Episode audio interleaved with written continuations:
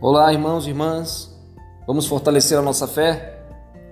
Josué capítulo 2, versículo 9.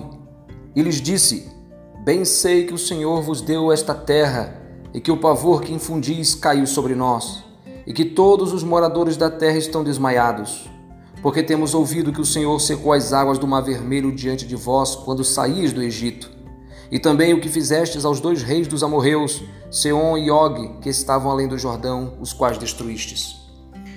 Ouvindo isto, desmaiou-nos o coração, e em ninguém mais há ânimo algum, por causa da vossa presença. Porque o Senhor vosso Deus é Deus em cima nos céus e embaixo na terra. Meus irmãos, a salvação de Israel, atravessando o Mar Vermelho, é um paralelo da salvação realizada por Jesus na cruz. Em Josué capítulo 2, somos informados que a notícia da salvação de Israel do Egito, atravessando o Mar Vermelho, havia se espalhado por toda a terra. E esta notícia causou pavor ao coração dos homens, fez desmaiar o coração dos homens e roubou a coragem dos homens. Tal foi esta notícia de salvação. Raabe, a prostituta, Sabia pela fé que Deus entregaria aquela terra a Israel. Então ela tratou de fazer uma aliança com Deus ali mesmo, antes que fosse tarde. Assim também será na vinda de Cristo, quando ele fizer novos céus e nova terra e colocará o seu povo para habitar lá.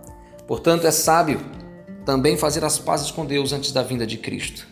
Mas o que me chama a atenção nesse texto é o pavor que o Evangelho traz às trevas. Ou quando os dois espias voltaram para Josué, eles disseram no versículo 24: Certamente o Senhor nos deu toda esta terra nas nossas mãos, e todos os seus moradores estão desmaiados diante de nós. Meus irmãos, a mensagem da cruz, da salvação, o Evangelho, é a notícia que apavora as trevas e encoraje os filhos de Deus. O apóstolo Paulo, em Colossenses capítulo 2, versículo 15, nos diz que a crucificação de Jesus humilhou e triunfou sobre as trevas. E no livro de Atos, capítulo 8, versículo de 5 ao 7, quando a igreja está avançando, levando a mensagem da cruz, Filipe desce à cidade de Samaria e, ao anunciar o evangelho de Jesus, os demônios saíam gritando em alta voz. E Jesus disse aos discípulos em João capítulo 16, verso 33: No mundo passais por aflições, mas tende coragem, eu venci o mundo. Jesus nos entregou uma guerra vencida, meus irmãos e minhas irmãs. O diabo tem apavorado muitas pessoas usando a pandemia. Se você conhece alguém que tem andado apavorado, pregue o evangelho.